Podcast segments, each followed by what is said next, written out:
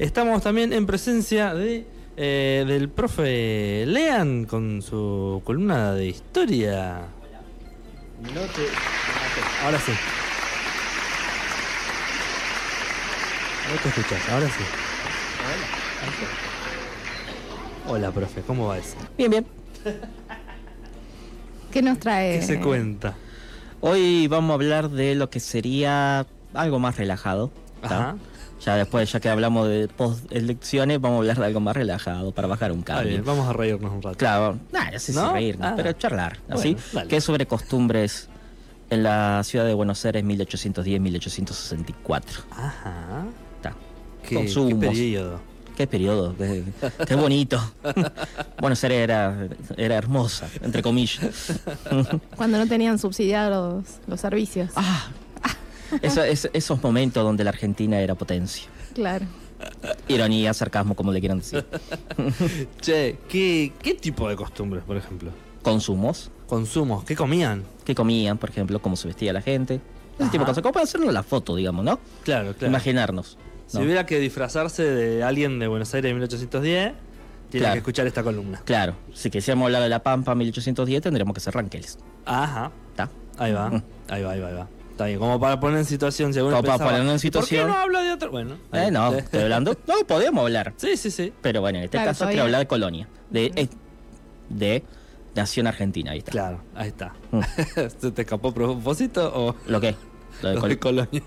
No, no, porque, porque la forma de vida de la gente entre 1810 y 1864, ya en realidad para 1840 en realidad, era todavía muy cerca, muy parecido a la colonia. Claro. Entonces me confundo por eso. Ya después de 1850 ya es, es algo- Pasamos mucho, mucho tiempo queriendo imitar, digamos, a, a las metrópolis, así que sí, digamos, las costumbres Claro, seguían claro. siendo coloniales. Todavía que sí, pero además también por una forma de crecimiento, era una aldea, Buenos Aires, entonces era como que todavía no había llegado el comercio, principalmente a nivel mundial, el comercio inglés principalmente, y recién estaba entrando, Buenos Aires recién estaba creciendo de a poco, como para que se entienda, para 1860 había 90.000 personas, Buenos Aires era nada, No, o sea, gente. 1850, vamos a poner 1850 como una fecha, una fecha media, era 90.000 personas. Claro. Bueno, pero Argent- Casi Santa Rosa. claro, Santa Rosa es más grande. Bueno, por eso. pero Por en- sí, Ah. bueno, yo pienso en las condiciones de salubridad en las que vivían, ¿no? Eh. Porque ahí es donde empezás a ver la cantidad de gente. Sí. Eh, Se vivía mal. Claro. Sal- salubri- en cuanto a salubridad, salubrimente, no sé cómo se dice, no sé cómo que se conjuga, eh, se vivía mal. Mal. Eh, no sé si vamos a hablar ahora de eso. Sí, ya, ya, ya. ah, ya estamos. Yo pensé que era una previa esto. No, bueno, eh, en realidad, como vos dijiste, se, se- se vivía mal principalmente porque no había lo que es la sanidad, todos los sistemas sanitarios, de recolección de residuos, no existía todo el sistema de alcantarillado y todo eso, eh, de cloaca y todo eso, no existía. No. Lo que había generalmente era un pozo donde la gente tiraba las cosas. Cuando la gente limpiaba, tiraba un baldazo de agua sucias a la calle, porque ya no era de la casa, era de la calle, lo Claro. público. Lo público no era propio, ¿me entendés? Entonces era un asco. Eh, lo que sucedía también que cuando llovía los barriales que se armaban eran tremendos, eran peligrosos incluso. Recordemos que estábamos en, una- en un momento donde no existía algo como el asfalto, a lo sumo había un empedrado, que todavía se mantiene en Buenos Aires, cualquier que vaya a Buenos Aires está todavía el empedrado Sí, de esa sí. época, pero un empedrado horrible eh, que no servía para lo que sería, por ejemplo, andar, andar eh, de manera, digamos, segura. Eh, llovía, muchas veces se hacía Eran- medio pantanal, digamos, Claro. ¿no? Claro, claro, claro. Bueno, la- eh, las eternas inundaciones de Buenos Aires. Claro, ¿Cómo? porque está- es lo que pasa No cuando ca- lo no cambió mucho. Claro, cuando lo haces al lado de un, en un pantano, Claro. digamos, porque bueno, sé, Ujú. es un pantano, es lo que pasa también. Digamos, Claro. ¿no? Eh, dificultad de conseguir agua también. El agua, era difícil conseguir agua limpia, porque vos decías, "Ay, tiene al el lado del río, sí, pero la- las curtiembres, la gente que lavaba, Claro, todo tiraba toda la mugre para el río. Claro. Entonces, después, con los- el agua que tomaban era un agua mugrienta. Mm. El agua más limpia que vos podías tener, obviamente, era el agua de lluvia. El agua de lluvia que generalmente después se dejaba que ahí asentando, qué sé yo, qué sé cuánto. Supongo La que también se. Quiero creer que aljibes. Ahí, el aljibe era caro, ese es el problema. Nosotros tenemos, viste, de la época, no sé si la primaria Sí, se, se, se seguirá haciendo, pero viste, tenemos todo este tema, ay no, el aljibe, qué sé yo que sí, pero la gente de plata podía tener el aljibe. Y no toda la gente tenía, incluso para mucha gente de plata era complicado, porque el aljibe era una inversión, era hacer un pozo, Claro. ponerle toda la parte de los ladrillos. Sí, no, sí, no sí, era sí, fácil. sí. Y no había No. la tecnología que había- hay hoy para hacer un pozo. Obviamente, por eso era caro. Y además también, además no te aseguraban necesariamente agua limpia, porque por el No propio estaban- tema de andar claro. tirando la mugre en cualquier lado también, se te contaminaban las napas también. Claro, claro, no había un Claro. estudio de, de aguas tampoco, etcétera. Exactamente. Entonces Ah, no era tan simple. De hecho, por eso estaba el oficio de aguatero, ¿no? Ah. de allí las enfermedades, ¿no? Hubo un par de epidemias en esa época, ¿o no? Ya, eso o, ya yo- para o más mí no- adelante. Claro, eso ya para... Epidemia había, pero la que vos decís, la más famosa, que es la epidemia de fiebre amarilla, Mm. Ya es, no sé en qué año en específico es, pero es la década del 60 también, sí, pero ahí ya tenías... ¿Y el- luego del cólera también? De cólera también hubo, también Sí. hubo bastantes, pero era algo también bastante normal que pasara eso. Eh, Y sí, si estás tomando agua. está tomando agua que es una porquería. Pero Sí. además también igual, estamos hablando también de momentos donde... A ver, en este caso la, la ciudad de Buenos Aires tenía tan poca población. Ya después la otra epidemia ya mucho más alta es también por el tema de, primero, la inmigración. ¿no? Mayor comercio también, por lo tanto más enfermedad de afuera. Y también Claro. una población en crecimiento en un, lugar, en un espacio muy chico también. ¿Me entendés? Claro. Entonces, eso genera y fomenta lo que son las epidemias. En Buenos Aires, en la época que yo estoy hablando, 1810, 1864, vamos a poner 1850 para que nos quede esa imagen de ciudad que está creciendo, pero muy lentamente, ¿no? Y después de 1850 ahí sí comienza el boom, ¿no? Porque comienza la inmigración mucho más fuerte. Em, vamos tomando eso, es una gran aldea. Entonces, las enfermedades que había, en parte, están temperadas por el tema de que no es tanta la población. Claro. Pero olvídate de un sistema de salud público, Ujú. olvídate de lo que son vacunas, obviamente en ese momento recién estaba comenzando todo Claro. eso, ¿no? Estamos Hoy- hablando eh, de- de- Ah. de- del periodo de la Revolución de Mayo, la Constitución 1853, ese, ese, periodo. peri- ese periodo rosas, ¿me entendés? El posrosismo a lo sumo como una locura máxima, 1860 como una locura mucho más, Ujú. ¿me entendés? Ya después de 1860 ya comienza el- lo que es el momento de la unificación de la Argentina, la Argentina liberal, con donde vos tenés una lógica de mucho, ya queda claro que el modelo económico es exportador y la ciudad de Buenos Aires, que siempre fue la ciudad puerto, ¿no? Donde se fomenta la inmigración, técnicamente la gente para poblar el campo, pero en realidad no, porque no alcanzaba la mano de obra en el campo, no, no alcanzaba el trabajo en el campo y la gente se iba a vivir a la ciudad. Ujú. Y la ciudad se comienza cada vez pulular, cada vez más, cada vez más, cada vez más, cada vez más. La gente vive junta, la- hay enfermedades, no hay un sistema de salud suficientemente amplio. Lo que tenés son las epidemias de fiebre amarilla y Claro. todo eso que sucedió también. Pero eso ya después en otro momento. ¿Y ¿Y lo- qué? No, ¿qué ibas a preguntar? ¿Los muertos? ¿A dónde? Los muertos, no sé, a ver en qué, a ver, tampoco. Digo, en esta época colonial, bueno, había lugar, supongo que había Se me- espacio, sí, los alejaban. prim- no primero sé. toma en cuenta que el tema de quemar no sucedía Ajá, por el tema de las cuestiones religiosas. claro. Mm. Es una, algo bastante Es algo, moderno, digamos. No, es algo que no de te, la cremación. de digamos. la cremación y porque no te queda otra muchas veces, pero también Claro. está el tema religioso de que Ujú. no se cremaban los cuerpos. Obviamente en la Edad Media en Europa y también en la Edad Moderna se quemaban los cuerpos cuando quedaba otra, pero en general los cuerpos tenían, y vos tenías el cementerio de- católico, el cementerio de los protestantes, que era más que nada para la inmigración inglesa, que hay muy fuerte entre 1810 y 1850, ¿no? Por el tema del comercio inglés, y también el cementerio judío y demás, ¿no? Todo eso. Pero los muertos generalmente se... eh, perdón, se enterraban. Y durante el... Después, con el tema de la epidemia, por ejemplo, la epidemia que vos mencionaste, la epidemia de fiebre amarilla, fue tan grande la cantidad de muertos que hubo que los tuvieron que, entre- que enterrar todos juntos, básicamente, fosas Mm. comunes. Luego, después, ya estamos hablando ya después de, mil ya después de mucho tiempo después de la epidemia de fiebre amarilla, se los trasladó los cuerpos y se les dio, digamos, cristiana sepultura, vamos a decirlo de una manera. ¿Y, Mm. y- y cómo podían reconocer quién era quién? No sé, sinceramente, eso no lo sé. O- No otra, lo sé. otra pregunta, porque ahora te voy a taladrar. La, la habrán- los habrán tal- te- supongo que la habrán tal vez separado uno por uno, no sé cómo. Le habrán hecho. puesto una etiqueta en el. No, hay un. Tengo que tengo entendido que hay un. que hay un. En el cementerio principal de Buenos Aires hay una. En el clásico hay como una especie de monumento a la víctima de la fiebre amarilla. Mm. Ajá. Ahí también. ¿Y, hay- hay- y la costumbre de, de enterrar los muertos abajo de la iglesia o algo así, ¿es de esa época? Abajo de la iglesia. Sí, No, o, abajo de la iglesia, o alguien no, en a el los terreno de la, importantes. en el terreno de la iglesia. Pero viste que en muchas eh, ciudades coloniales eh, hay criptas. Sí, pero eso está reservado generalmente a las personas de más alta Mucho, alcurnia. ah, Va a bien. estar muy relacionado con una cuestión de casta, Bien. de familias importantes, ¿no? Relacionado generalmente con españoles o criollos de alta alcurnia. No Claro. con una cuestión, no, el, el español pobre o el criollo pobre o el mestizo o el negro, ni en pedo iban. ahí. No, no, no, no. A lo sumo iban a lo que son los, ter- los terrenos de la iglesia por una cuestión de que la cristiana sepultura, Claro, como se dice. tampoco somos tan malos. Claro. Claro. Che, y bueno, a ver, hoy por ejemplo decías de, de que sería la onda sería como para cortar un poco con, con todo lo que venía pasando en las elecciones y eso. ¿Qué eh, hacían, por ejemplo, para entretenerse? La gente que hace para entretenerse. Ah. No me pueden ver la gente, ¿no? Pero Tener hijos. te dan hijos, ¿no? Nah, nah, hablando en serio. Eh, fiestas populares que había, por ejemplo, carnaval. Ajá. Carnaval siempre fue una, es algo bien popu- pero bien popular que quedó, que solamente fue intentado, obviamente, limitar. ¿Por quiénes puede ser? ¿Por quién puede ser tan amargo de intentar limitar el carnaval?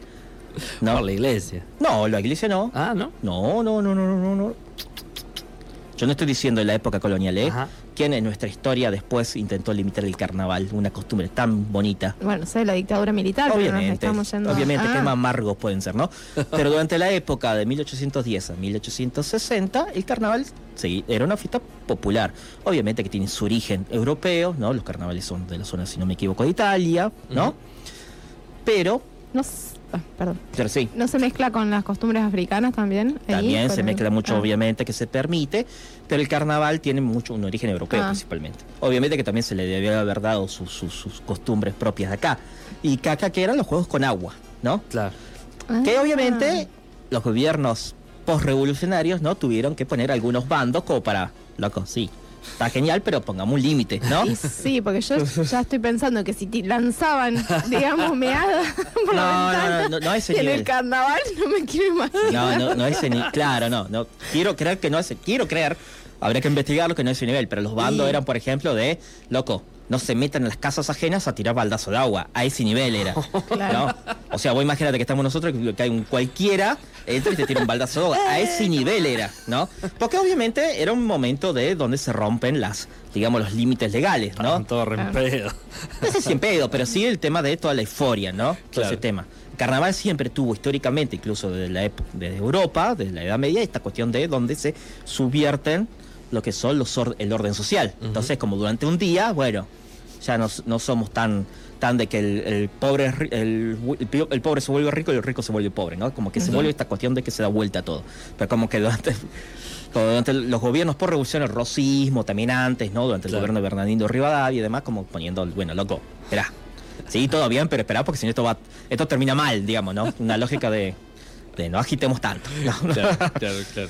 Pero siempre estuvo. Después o, siempre había también diferentes juegos que también eran, digamos, populares. El, la carrera con la, sor- eh, la carrera, el- la sortija, que es para el que tenga algo, digamos, más de campo, sabe qué es, que sí, sí, creo que se sigue haciendo en algún lado. No en los campos, Sí. sino en las fiestas populares, ¿no? Sí, sí, sí, sí. de este tema del hombre arriba del caballo que tiene que ir corriendo y invocando, ¿no? Una aguja o algo, digo, a través de una sortija, ¿no? Ajá. Después el palo enjabonado, ¿no? Que no era con jabón, sino que era con grasa, que generalmente lo que se ponía era un premio arriba, como, no sé, golosinas, ropa, diferentes cosas se ponía arriba y la idea era Les que... gustaba mucho ensuciarse, se ve. Claro.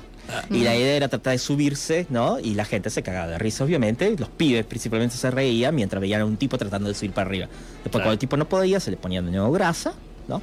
Y para adelante. Claro, claro. Son fiestas un- populares, Una claramente. cosa es caerse en el primer metro, otra es caerse cuando vas por el cuarto. Claro. ¿Quién no ha visto, a ver, poniéndolo ahora, quién no ha visto en YouTube esos videos de juegos, ¿no? Sí. De programas de juegos, ¿no? Ujú. Son eso, es eso. Claro. Por eso pegan tanto, son divertidos. Es tipo, ¿cómo se llamaba? El.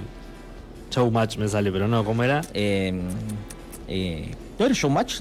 No, Showmatch es el de Tinelli. No, Pero no se ya llama es- también así. eh, Supermatch. Supermatch. Supermatch, que era un programa australiano en realidad, ¿no?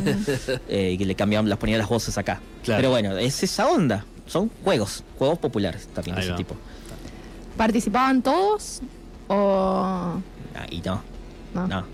Obviamente, tal vez Ay. para la clase alta los jovencitos estaban tenían permitidos, pero las damas ni en cohete, no. Las damas además, las damas no podían, sí podían Se ir. te vela en agua. Existía la Plaza de Toros también, existía lo que se llamaba la Plaza de Toros, las riñas de gallos también existían. Ajá. también después se prohibieron, ¿no? Pero existía todo eso. No con mucha fuerza el tema de la Plaza de Toros, pero la riña de gallos sí existía. Claro. Ujú. Eso existía. Eh, a ver, lo que generalmente las mujeres de alta alcurnia, generalmente lo que era la parte social era la parte de las fiestas, ¿no? Las Ujú. fiestas donde se invitaban a gente. La imagen que tenemos nosotros que nos quedaba mucho es la Mariquita Sánchez Thompson, ¿no? Que era la Claro. que organizaba las fiestas. Altas roscas hacían. ¿eh? Sí, además se armaban las roscas políticas, claramente, ¿no? Claro. Pero después, mientras vos vas ibas bajando más de escala social, obviamente más popular era y más esta separación entre sexos no sucedía tanto. Claro. ¿Entendés? Eh, entre ¿Y géneros. Estoy tratando de pensar en cosas que hacemos hoy como lo hacían en esa época. Si estamos en una radio, ¿cómo se informaban en ese momento? Con bandos. Bandos que eran personas que pasaban y informaban de los diferentes, digamos, de las diferentes noticias. Que si no- iban gritando las noticias por la calle. No, no, no iban a gritar las noticias. Eso principalmente primero, durante, eso durante la época colonial principalmente. Ajá. ¿me entendés?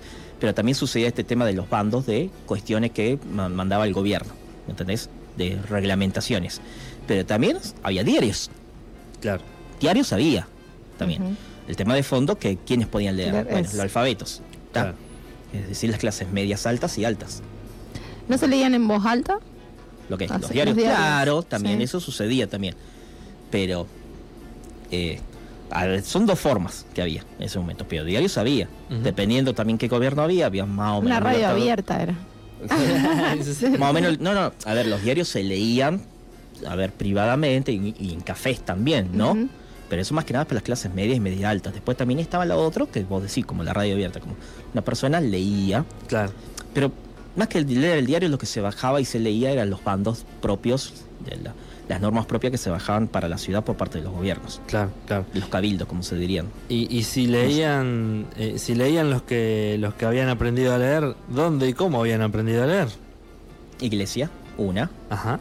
Segundo, también el gobierno revolucionario había creado algunas escuelas, más que nada para personas de... No solamente para personas de alta alcurnia, también para personas, sí, para personas, digamos, por lo menos pobres, sí, sucedía. Pero no era una cuestión de sistema público amplio. ¿no? Era si podías, te mandaban ahí, y generalmente era entender las, las letras básicas, las cuestiones de aritmética y nada más. Claro. ¿Entendés? Después, si vos después tenías de la alta alcurnia, ibas, querías tener una carrera, sí, ahí ibas subiendo, digamos, secundario, como lo llamaríamos hoy, secundarios, colegios en realidad, y Claro. después las universidades que no había en Buenos Aires. ¿Y había alguna otra ciudad en Argentina que funcionara parecido? No sé, en Córdoba, en... ¿En qué sentido parecido? Sí, de, de- de tamaño, así, de con y esta- Córdoba. Claro. Córdoba habría que ver, pero para mí Córdoba debe ser más grande, tal vez. Córdoba es mucho más antigua, tiene la primera universidad de lo que sería el territorio argentino, en las primeras del mundo también. Claro. Ah, mucho, mucho más importante en ese sentido. Pero bueno, Buenos Aires fue creciendo por el tema de la ciudad puerto, el tema del, del la- traslado de la exportación de carne y cuero hacia lo que era Europa, ¿no? Y después la entrada de los productos importados de Inglaterra hizo que fuera creciendo de a poco. Después, ya después caí, ya después con la unificación de la Argentina, ¿no? Eh, ya para 1860 después y con el fomento de la inmigración creció de manera exponencial, así, digamos, de pronto, muy fuerte, po- pocas décadas. Pero era una gran aldea, tomé en cuenta eso, una Claro. gran aldea de polvo, porque las tierras eran secas, ¿no? Cuando llovía el lodazales, ¿no? Eh, una ciudad ni pobre ni, ni- ni- ni fea ni ni, ni, ni, como- ni fea ni ni ni ni ni, Ni, ni. ni- ni her- ni hermosa era ni ni era pobre ¿me Claro. entendés? Claro. una cuestión pobre con sus diferencias sociales No era la, la París latinoamericana que es hoy. digamos. no la París latinoamericana intentaba armar después con la unificación del país lo que era toda la generación del 80 Cuando, Roca, cuando les empezó a entrar plata de, de todo el país, digamos. Claro, donde- Cuando les empezó a entrar plata de todo el país. No, cuando- Sí, no, no porque la si plata la tenía Buenos Aires por el tema del puerto. Claro. Cuando comenzó a entrar básicamente primero inversiones extranjeras, porque fomentaron las inversiones extranjeras principalmente, con deuda de la propia Argentina para, for- para invertir en una, en una modernización que se tenía que hacer también, ¿no? Perdón, pero también porque no hay gastos tanto en guerras, por ejemplo, en el sentido de guerras internas, Claro. ¿se entiende? Claro. Y también hay una unificación también. Claro, en el Crece el comercio. del periodo que justo estamos hablando, se están dando. Se están dando masa manija. por no, todo. no, to- por todo, no todo el tiempo, pero hay una cuestión siempre ahí Sí. tensa y que hay pocas rentas, por lo tanto, para el Estado también. ¿Me entendés? Claro, claro, claro. Y, y además la capacidad de deuda del Estado tampoco es tan alta. Si, a ver, po- ¿bajo qué lógica se va a endeudar el Estado? Se endeudó el Estado durante la época de Bernardino Rivadavia, antes, antes de Rosas, ¿no? Ahí la Ajá. primera deuda externa argentina, ahí se mejoraron algunas cosas y de paso se quedaron con una parte, como siempre, Claro. ¿no? Con el negocio financiero. Pero después no hay mucho desarrollo. El desarrollo que se da es el sector ganadero, que es el que moviliza todo. Después, con la unificación de la Argentina, ahí comienza, gana el proyecto, digamos, principalmente del modelo agroexportador, que siempre estuvo, pero gana el proyecto además de forma de, de Estado liberal, y comienza a entrar, ¿no? Se fomenta que entren capitales extranjeros que se inviertan en ferrocarriles, puertos, ¿no? Y todo el sistema modelo agroexportador de crear carne y cereales para estar afuera. Antes, a pesar de que Rosas, por ejemplo, era también a favor del modelo agroexportador, no tenía mucho sentido porque era Buenos Aires separada de todos los demás. Tenía el puerto todo bien, pero te- hay un, digamos, un- una cuestión de que no había un mercado unificado dentro de Argentina. ¿Se Claro. entiende? Eh, Creo que tiene bastante, digamos, cómo se ha dado el proceso, tiene sentido un poco que el auge económico de Argentina lo haya eh, fomentado el modelo agroexportador. Obvio. Ahora, de ahí a plantear hoy en día, querer volver a esa época, Yo no sé cómo es que volvimos a, Es como- a- a- a- yo no sé cómo es que volvimos a la misma a, la- a la una discusión. Yo no era que íbamos a hablar de algo tranquilo, ¿no? Bueno, No sí, sé, es dije- inevitable dijiste no liberal, dijiste casta, dijiste un montón de cosas. Bueno, que pero dije, primero, primero dije casta en el sentido científico, no la boludez que dice, que dice, eh, que dice esta, esta- este- esta gente, vamos a llamar, ¿no? Pero- ¿No? Por el tema de que casta, que significa diferencias. A ver, en el término sociológico, ¿qué son? Grupos sociales estancos, donde no se puede cambiar de un lado al otro porque son por origen de nacimiento. Casta no es, Es un grupo político o ese término genérico que puedes meter en lo que se te ocurra que no te guste. Ya se enojó, ¿viste? No, no, me- porque me hiciste enojar, boludo. A ver, después, A lo que voy, que uno vuelve todo el tiempo, porque ellos o sea, constantemente están interpelando la historia, digamos, y Obvio. constantemente están reivindicando los fines de- de- del siglo XIX, digamos, vamos a volver. Porque el momento vamos, porque el momento- en serio, Claro. no hablemos boludeces. Porque es el momento fundacional de Argentina y es válido discutir eso. El tema de fondo es crear una imagen idealizada donde hay un boom, porque hay un boom, ¿no? De lo que son las exportaciones, principalmente de cereales y carne, ¿no? En un momento donde, por lo tanto, vos tenés un PBI muy alto, pero tenés una distribución del ingreso horrible, ¿me Claro. entendés? Porque no hay derechos laborales que te aseguren esa distribución del ingreso. Pero esto es después de lo que yo estoy estudiando, lo que yo estoy hablando. En el momento, además, anterior, la Argentina ni siquiera tenía un boom de nada, De nada, porque claro. no tenía una unificación de la Argentina. Todas las provincias estaban separadas, eran como naciones independientes, donde se hablaba de tener una constitución en común, ¿no? Pero no se definía si federal o unitaria. ¿Se entiende? Entonces, había una entrada, por ejemplo, una salida de producción, pero no se fomentaba porque había otros problemas también, mientras tanto. Y no se definía quién iba a ser el grupo social dominante, si iban a ser Claro. los ganaderos, si iban a ser los grupos, eh, los grupos exportadores. Religiosos, ¿Me- ¿Se entiende? No quedaba claro si los grupos, digamos, de las élites del interior o las de Buenos Aires, no quedó claro. Terminó ganando las élites de Buenos Aires, se unificó a partir de eso y ahí comenzó Los- a armarse. Mm. ¿Sí? ¿Qué pasa? Eh, no, se me vino Bullrich a la cabeza. Bueno, pero ahí tenés, a ver, Bullrich podría ser un buen ejemplo, a ver, ¿quién representa un buen ejemplo de esa élite que ganó, digamos, esta lucha? Pero es una élite, agrego, es una élite productiva en el sentido no porque trabaje, sino porque produce. Después podemos discutir son de los, de los, digamos, de los antiderechos laborales que son, pero producen. No es esta imagen que se tiene, que se creó ahora como, como si fuera un lugar, digamos, donde vos, no sé, te pones a especular con, el- con Bitcoin y vas a ser millonario. No, no, no, no. claro. Que producían bajo una lógica obviamente oligárquica, bajo una lógica de sin derechos laborales. Era productivo totalmente. Era con derechos, no era con derechos, por lo tanto la distribución era muy difícil. no funcionaba de esa manera. Eh, pero eso después, Pero, aparte- 1860. pero aparte- ¿Vos querés ir a eso? Perfecto. no, no quiero. Dale. Me- uno va y viene, esto es inevitable, pero eh, pensaba en la Revolución Francesa, o sea, recién se había gestado, digamos, o sea, las Sí. ideas estaban re- recién haciendo mella, como para que empezaran a hablar de los derechos, digamos, de la igualdad y de toda esa A ver, no, no, no, los derechos, en ese desde momento. 1810 de la Revolución de Mayo, eso estaba también. Se hablaba, ya no Pero- estaba el sistema de casta tan fuerte, pero seguía estando porque los cambios se hacen de a poco. ¿Me entendés? Hay cambios que se hacen de a poco. Después, estamos hablando de 1810, 1850, de la formación de una nación que todavía ni siquiera se hablaba de que pudiera estar formada. Argentina como nombre no existía. Estaban una- diciendo, ¿qué hicimos? No. ¿Qué hicimos? Rosas, por ejemplo, de hecho, vos tenías algunos que reivindicaban la Revolución de Mayo, ¿no? Pero Rosas, por ejemplo, era antirrevolución de Mayo. Él decía, no, la época de la colonia como idealizándose, porque había orden, ¿no? Claro. ¿Se entiende? Pero después también tenías después todo un tema. A ver, eso tendría, tendría que ser para otra clase, para otra clase, para otro programa, ¿no? Pero, a ver, había proyectos políticos en pugna, ¿no? Sobre qué tipo de de qué grupo social a nivel nacional iba a ser el dominante. ¿Se entiende? Sí, las élites del interior, que generalmente era la oligarquía colonial clásica, ¿no? Sí, las élites comerciales que habían comenzado a crecer a partir de la Revolución de Mayo con el comercio de Buenos Aires, con, de, de Buenos Aires con Inglaterra, ¿no? Mm. Y del interior con Inglaterra también. Sí, iba a ser el sector ganadero, que era el que representaba a Rosas también. Había muchos conflictos dando vuelta que limitaban, por lo tanto, el proyecto, un país unificado. Después de la caída de Rosas, después de que gana el proyecto de lo que son los grupos liberales más relacionados con el comercio de Buenos Aires, ¿no? Pero que se unifican también, porque llegan a un pacto, se unifican después con ¿Liberales en qué sentido? liberales en el sentido clásico del término, no neoliberales, liberales clásicos. ¿se entiende? Es decir, Estado laico, eh, ¿qué más?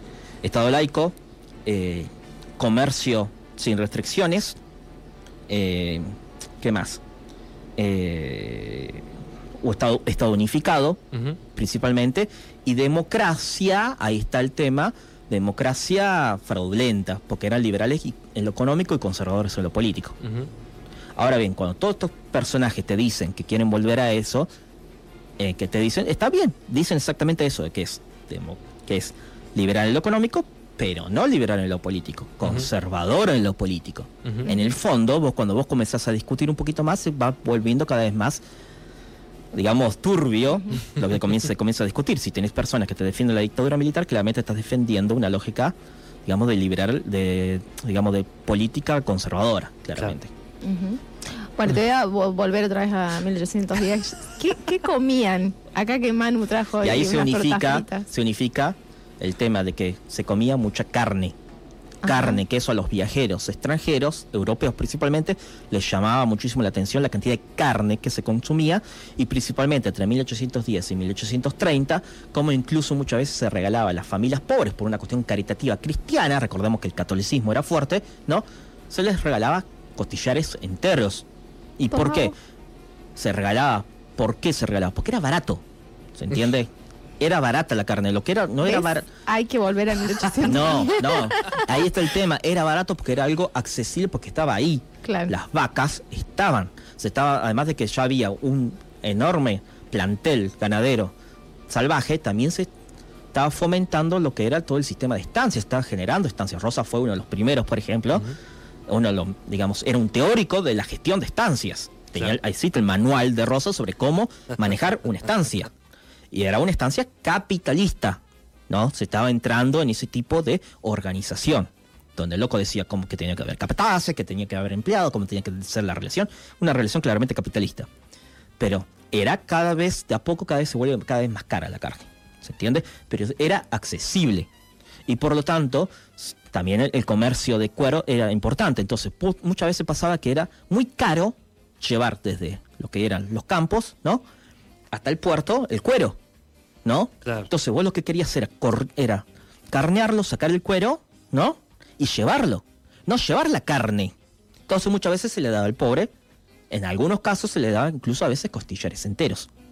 Lo que nosotros entendemos, por ejemplo, hoy en día, eso es algo que se dice, ¿no? La entraña. La entraña ahora se volvió de pronto algo digamos, como de elites, ¿no? Pero la entraña, hasta hace poco, no era una carne car- demasiado cara, ¿no? Las churas, volviendo ahora a la época que estamos vi- volviendo nosotros, que lo Pasó comen, al revés. no, era de la gente Ah. pobre. Y cuando digo pobre, no del pobre, eh, más o menos, pobre en serio. Generalmente quienes los comían, las clases que ya casi está- eran indigentes. Se les daba las achuras. ¿Se entiende? La la calidad alimenticia y obviamente iba bajando según Claro. las según digamos tu clase social, porque estábamos pasando de casta a clase, ¿no? Ya Claro. estamos de a poco cada vez más este tema de los apellidos, de la familia y todo eso iba desapareciendo, ¿no? Eh, era difícil encontrar verduras. Las verduras había generalmente en las quintas de, de las familias. Las familias tenían, como esto era una gran aldea, Buenos Aires, las familias tenían sus propias quintas, pero era difícil, no había un mercado de verduras. ¿Se entiende? Claro. Productos como el vino y todo eso se importaba, no se producía de Buenos Aires, se traía a lo sumo de Mendoza. Mendoza en un momento también creció tanto su, su, digamos, su producción de vino, incluso de calidad, ganándole a productos europeos, como sigue pasando hoy en día, ¿no? Pero incluso se importaba, por ejemplo, cerveza alemana, como para que se entienda. El porrón alemán se traía de Alemania, no se hacía acá. Entonces, cuando te dicen, ay, pero teníamos carne, era re barata. Sí, sí, carne, y después todo lo demás. No, había. Claro.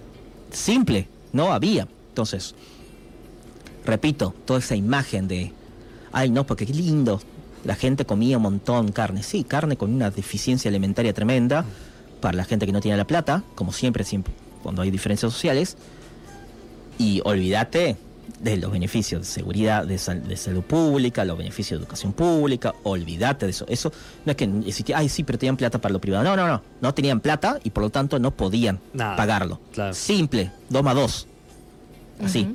Después, con el desarrollo en 1860, sigue habiendo, ¿no? Hay un desarrollo económico muy fuerte, muy fuerte, porque se unifica el país, entran inversiones extranjeras, se, se moderniza todo el sistema, eh, digamos, de transporte, se fomenta la agricultura y la ganadería, pero también toda esa riqueza no está distribuida de una manera, digamos, ni siquiera, yo no digo igualitaria ni en pedo, obviamente no, pero ni una, de, un- de una lógica donde hubiera, por ejemplo, clases medias fuertes.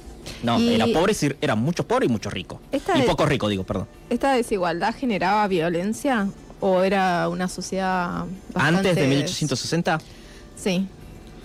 O sea, o era una sociedad bastante Los sumisa, si se quiere. los conflictos que sucedían a nivel político se trasladaban, por lo tanto, también a nivel, perdón, a nivel social y tenían un ida y vuelta. ¿Se entiende? Ujú. Rosa, por ejemplo, tuvo mucho apoyo no solamente de las clases ganaderas, ¿no? De los dueños, del, de, digamos, del establecimiento ganadero, sino también obtuvo, por ejemplo, de los sectores más pobres, de los negros, por ejemplo. ¿Se entiende? Entonces eso se trasladaba. No, no, no. Había conflicto de clases. ¿Tá? Lo que pasa que bajo una forma no tradicional, que era muchas veces con unificación de en un sol, en un solo grupo político de muchas clases sociales. Claro. Bueno, recordemos que no existía algo llamado obrero en ese momento. Estamos Ujú. hablando de un mundo rural, ¿está? claro. Recién la- en las No había ciudades fábricas, así que... Nada, no existía Sí. eso. Lo que Ujú. se estaba creando recién era, a lo sumo de las ciudades, los antiguos, estaban los antiguos esclavos, estaban los españoles, los antiguos, los criollos o los españoles empobrecidos, que tenían una pequeña parcela de tierra, los gauchos, ¿está? ¿Se entiende? Ya había. va. Eh, sí, justo me, me acordaba de, de la mazorca, pero de- del caso de Ross. ¿Qué?